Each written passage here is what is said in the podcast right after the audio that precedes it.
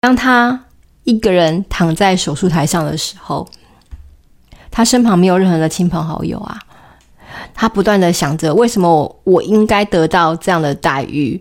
是不是我真的没有人要？是不是我好破，我好烂？在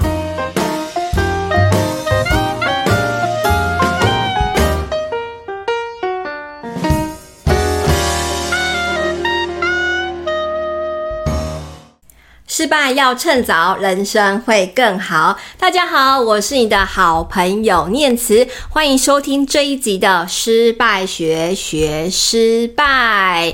这一集呢，有一个比较不一样的地方，就是我想先分享一下我最近的一些生活状况哦。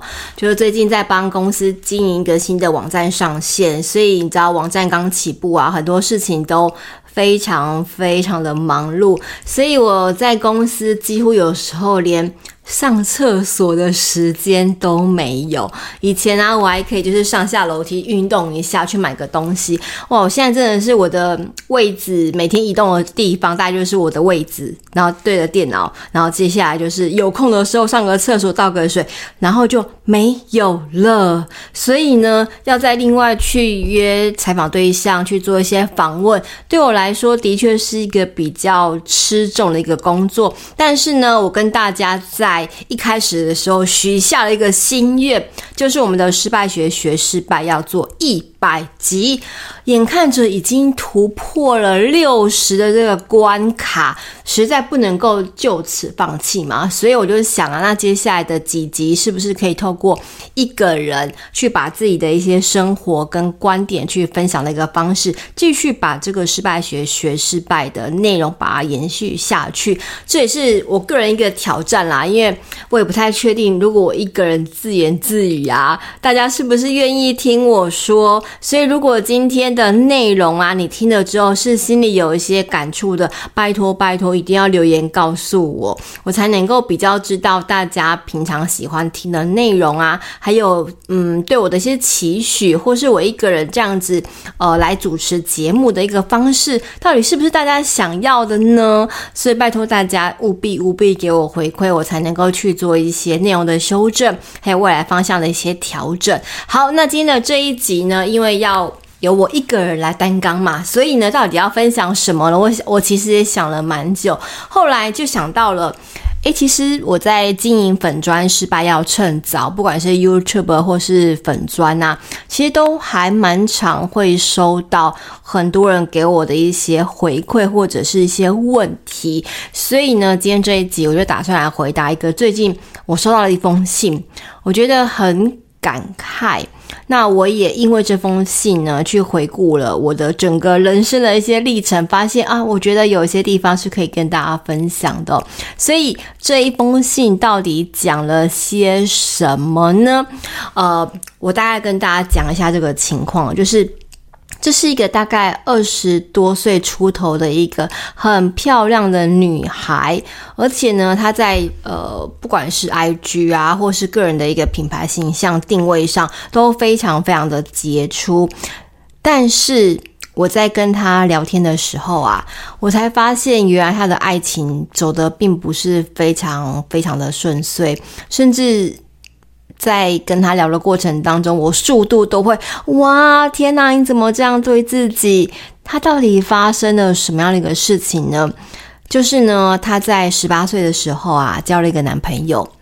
那我先讲一下他的这个成长背景哦，就是他的成长背景，其实爸妈都非常非常的爱他，而且也都是呃无私的一个包容他，总是给他很多的温暖，所以他也觉得自己是一个被爱的孩子。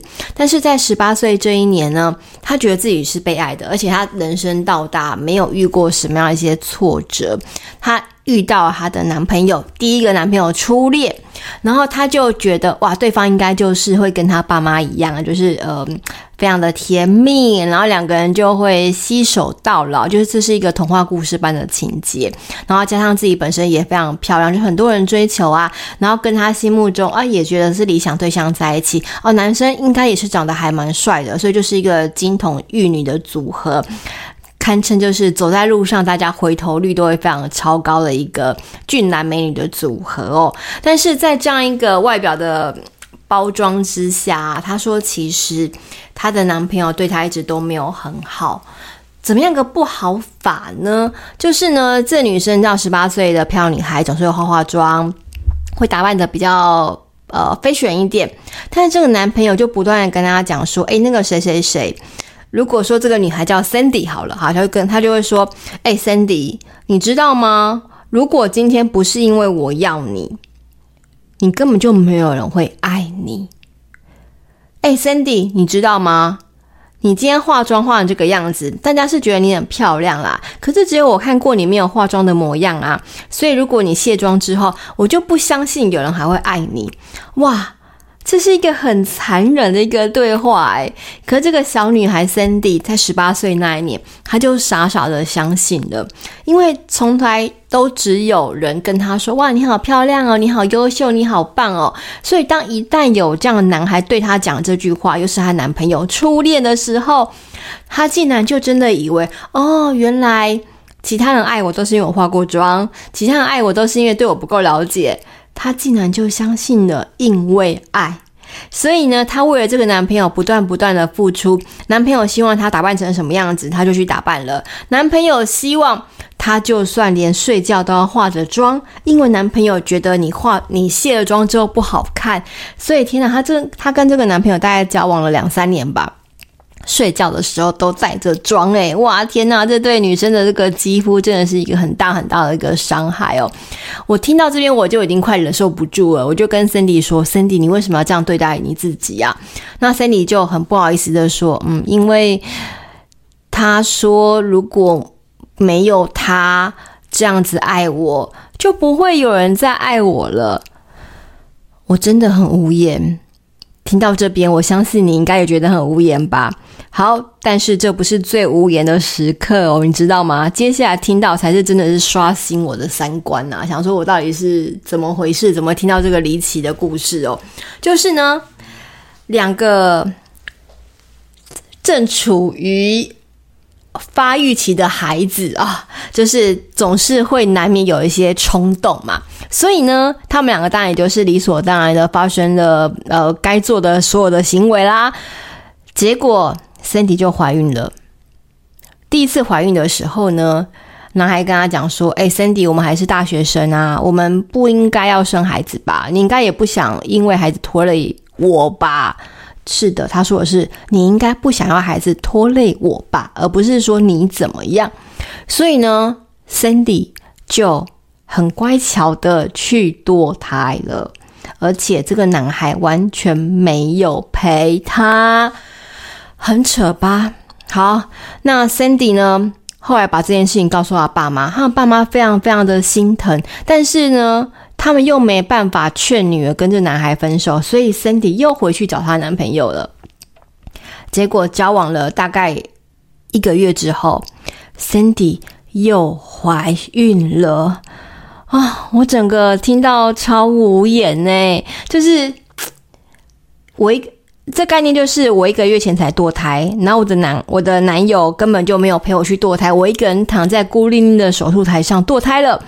然后再过一个月呢，照理来说这应该坐月子的期间嘛。天哪，我又怀孕了。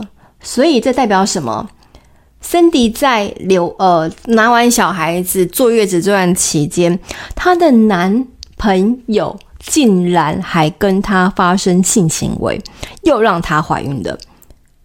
那孩子怎么办？要不要生？男孩子跟他说：“Cindy，你怎么那么不小心啊？你怎么又怀孕了？你是不是故意的？”于是，Cindy 为了证明他不是故意的，所以呢，他就只好再一个人孤零零的去堕胎了。当他一个人躺在手术台上的时候，他身旁没有任何的亲朋好友啊，他不断的想着，为什么我应该得到这样的待遇？是不是我真的没有人要？是不是我好破，我好烂？但是在拿完孩子之后，他还是回到这个男朋友的身旁，因为他已经被洗脑，被相信他自己是除了这个男孩以外，没有人会爱他的，因为他觉得他为了这个男孩子拿过两次小孩，所以他已经不是一个完美的自己了。那么残破不堪的自己，不会再有人爱他了，所以他只好跟继续这个这个男孩子在一起。听到这边，你是不是跟我一样觉得这个女孩好傻呀？是啊，我觉得好心疼哦。为什么你要这样对待你自己呢？你为什么不好好珍惜你自己呢？当我听到这边的时候，我真的好想抱抱当时的 Cindy。结果 Cindy 跟我说，她的男朋友啊，完全没有因为她为了对方拿过两次孩子而更珍惜她，反而在她第二次拿完孩子的过了几天，就跟 Cindy 说。我已经不爱你了，我们分手吧。于是，Cindy 在为这个男孩拿了第二次孩子，还在恢复期的的过程当中，男孩子走了。Cindy 因为这样子得到严重忧郁症，他不相信自己还可以再遇到真爱。他的爸妈当然非常非常的心疼，但是。这时候去责怪啊，也没有什么太多意义了。他也不能够去怪男孩子说：“诶，为什么你呃要这个时候分手啊？其实分手是好的啦，就这这样的渣男早就应该断干净啦。可是因为女女儿就是爱啊，当时他们怎么劝也劝不听。如果当时采取强硬的手段，也许最后得到的反而是两个人爱得更凶、更更惨烈。所以他的爸妈只是在旁耐心的陪伴，然后告诉 Cindy：你很棒，你很好。”过了好几年，这个女孩遇到她的真命天子，她那时候非常非常感动。她写了这封信跟我讲说：“呃，念慈老师，我写这封信啊，其实是想告诉你，也希望你透过我的故事啊，跟其他的听友或是你的粉丝讲，其实，在人生当中遇到一些挫折啊，你可能以为已经到谷底了。”再也不可以不不可能会有爬起来的机会，但是谁知道呢？他到底遇到了怎么样的男孩呢？就是他说遇到了一个新的男朋友，他当时其实是不敢去爱的，他就这个他就跟对方讲说：“哎，我曾经为另外一个人拿过两次孩子，所以我是一个好破好烂的人，我不值得你爱我。”结果这个男孩子啊，对 Cindy 说：“怎么会？”你在我眼中啊，一直都是闪闪发亮的，你知道吗？就算是你睡着了，你素颜，你都好漂亮哦。你穿着睡衣很漂亮，你化妆的时候很漂亮，你笑的时候很漂亮，你哭的时候，你生气的时候都好漂亮。我好喜欢每个样子的你哦。身体突然觉得自己被救赎了，他终于知道啊，真正的爱情。不是因为对方说他爱你，所以你才值得被爱，而是因为你原本就值得被爱啊！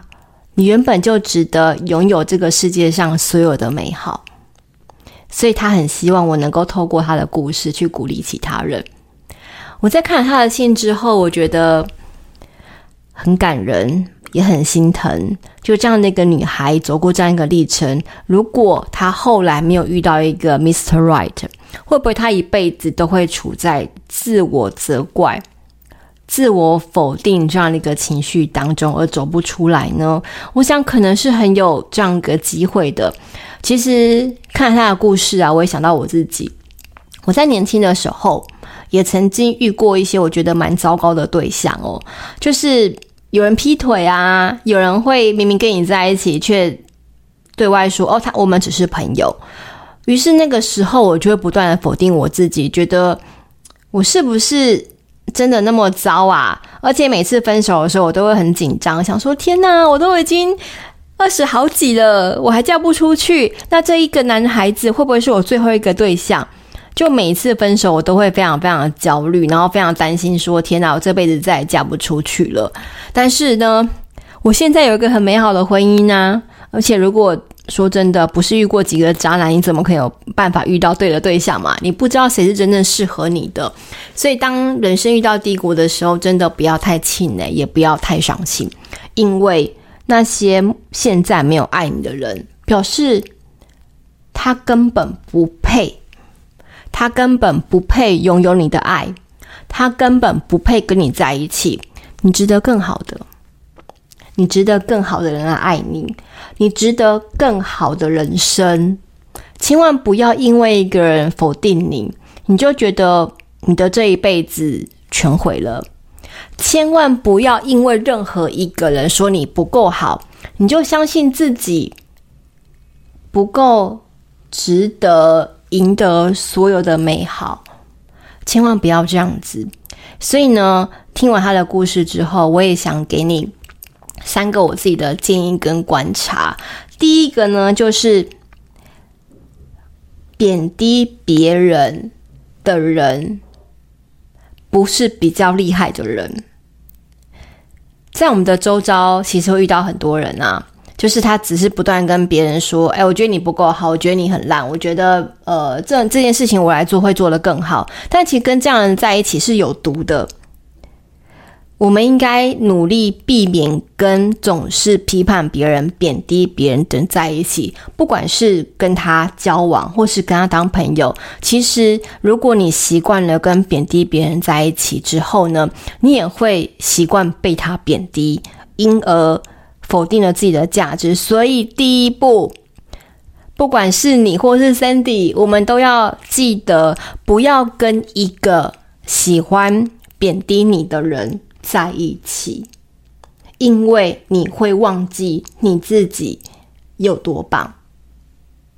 第二个就是你的价值由你判断，不要活在别人的嘴里。有人说你不够好，有人说你太胖了，有人说你的口齿不够清晰，有人说你可以再瘦一点，有人说。你的工作可以再积极一些。有人说你可以打扮的更辣一点，可是这都是有人说啊。你有想过你自己喜欢的自己是什么样子的吗？我以前也不知道。因为我也是那个习惯，有人说我怎样，我就变成怎样的那个人，所以我对自己的价值和定位其实是非常非常不清楚的。直到最近我去接受一个顾问咨询啊，我才发现哦，原来我的心中是一个温暖、喜欢分享的一个个性，但是却因为有人说我是怎么样一个人，我慢慢的活成了别人眼中的我，但是却忘了我自己的原厂设定。这是一个多么可惜的事情啊！如果今天你可以好好的认识你自己啊，你应该知道自己有多好，有多棒。所以记得好好的发现自己的光亮点和存在的价值。记得你的价值只有你自己可以定义，不要活在别人的嘴里哦。第三个是呢。委曲求全是得不到爱的。我们总是觉得，我们是善良的人，所以我们要懂得同理，要懂得温柔，要懂得忍让，要懂得为别人牺牲。但是在我遇到我老公之后，我才发现啊，原来真正的爱情是我们不在一起的时候可以。享有各自美好的生活，但是当我们在一起的时候啊，我们也可以共同快乐的在一起。我们是彼此独立的个体，但是我们在一起的时候，也可以一加一等于二，甚至大于二。所以，如果今天有任何一个人要求你跟他在一起的时候，必须小于一，或是必须服活成负数的时候，这样的人真的不值得跟你在一起啊。你就是一，跟他在一起，你必须只能够大于二，而不是把你的人生不断不断的扣分扣光啦。所以记得，委曲求全是得不到爱，得不到爱的。只有自己成为那个一之后呢，后面那个人才可以帮你加分。如果你把自己活成了零，甚至是负数，不管你跟任何的人在一起，你都不会快乐的。所以记得要。抬头挺胸的当一，不要让别人帮你扣分，只有你自己可以抬头挺胸的爱自己，觉得自己够好，你才能够真正的爱自己。当你真正的爱自己之后啊，你也才能够真正的被爱。委曲求全得不到爱，但是抬头挺胸的做自己，可以得到更圆满的爱。这个 Sandy 的来信啊，让我感触蛮多的。我想到我的女儿今年小学五年级，我也很担心啊，她可能国中、高中、大学也会遇到异性，到时候我该怎么样去跟她讨论这个两性关系呢？嗯，其实我现在就已经在跟他讨论了啦，就是我觉得等到他面对的时候再来跟他讨论已经太晚了，所以我都会透过很多很多的故事，还有我采访的一些案例去跟他做一些分享。那回到亲子沟通这一块啊，如果今天 Sandy 的故事能够有一些对你来说有些启发，我觉得你也可以透过这个故事跟你的孩子去做一些分享跟讨论，看看他们怎么看待 Sandy 的这个情况。因为毕竟他发生的时候也是十八岁的一个小女孩，所以呢，如果今天大家可以透过这故事有些感触，如果你是家里有孩子的爸爸妈妈。记得跟孩子好好的沟通，如何爱自己，如何保护自己。如果你是已经成年了，现在有一段让你觉得委屈的感情，记得记得要爱自己。你永远比别人想的还要棒，你值得拥有这个世界上所有的光亮。不要委曲求全。因为你可以活出自己的美好，这是我在节目尾声啊，希望能够带给你、你周遭的朋友，能够有一些新的省思和体会。如果你喜欢这一集的节目啊，欢迎你在 Apple Podcast 的下方帮我留下五星评论，还有你的一些想法。